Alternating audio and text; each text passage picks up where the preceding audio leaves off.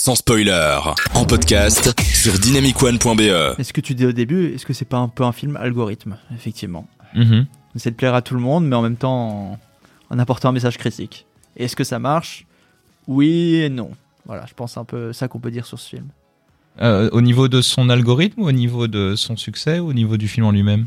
Bah, tu vois, le fait qu'on est à la fois, comme, comme Thierry disait, un film un peu hypocrite, où on présente euh, que ça doit plaire à tout le monde, mais en même temps, on veut que ça, ça mette en cause un certain nombre de personnes et que ça critique. euh. Donc, où, est, où est le film, en fait? C'est un peu ça. Où est le film? On Ouais. ne le trouve plus. Mais voilà, on a l'impression qu'on parle d'un mauvais film. Je pense qu'il reste un bon film, Ouais, mais en divertissant et qui fait quand même réfléchir, hein, qui a Et comme en les ingrédients. En Ouais. particulier, Ouais. excuse-moi de t'interrompre, euh, cette scène de fin Hmm. qui, qui est incroyable en fait. En tout cas Ouais. pour moi. Euh, tu- euh, le dîner, tu veux dire? Ouais. Oui. Incroyable.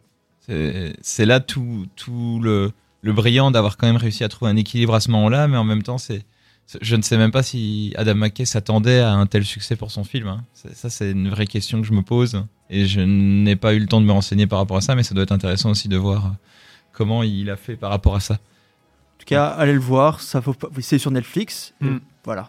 si vous avez Netflix, euh, faites ça. repassage devant ce film. Et après, vous dire ah putain, la planète part en couille. voilà.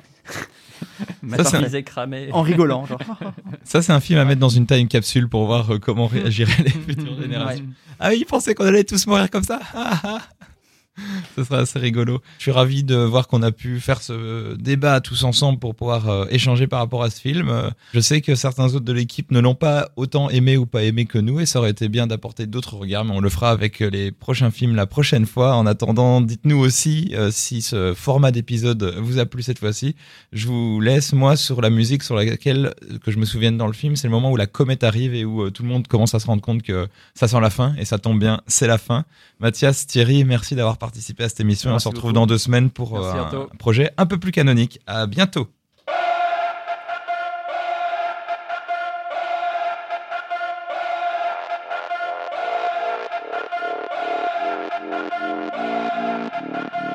This little piggy got a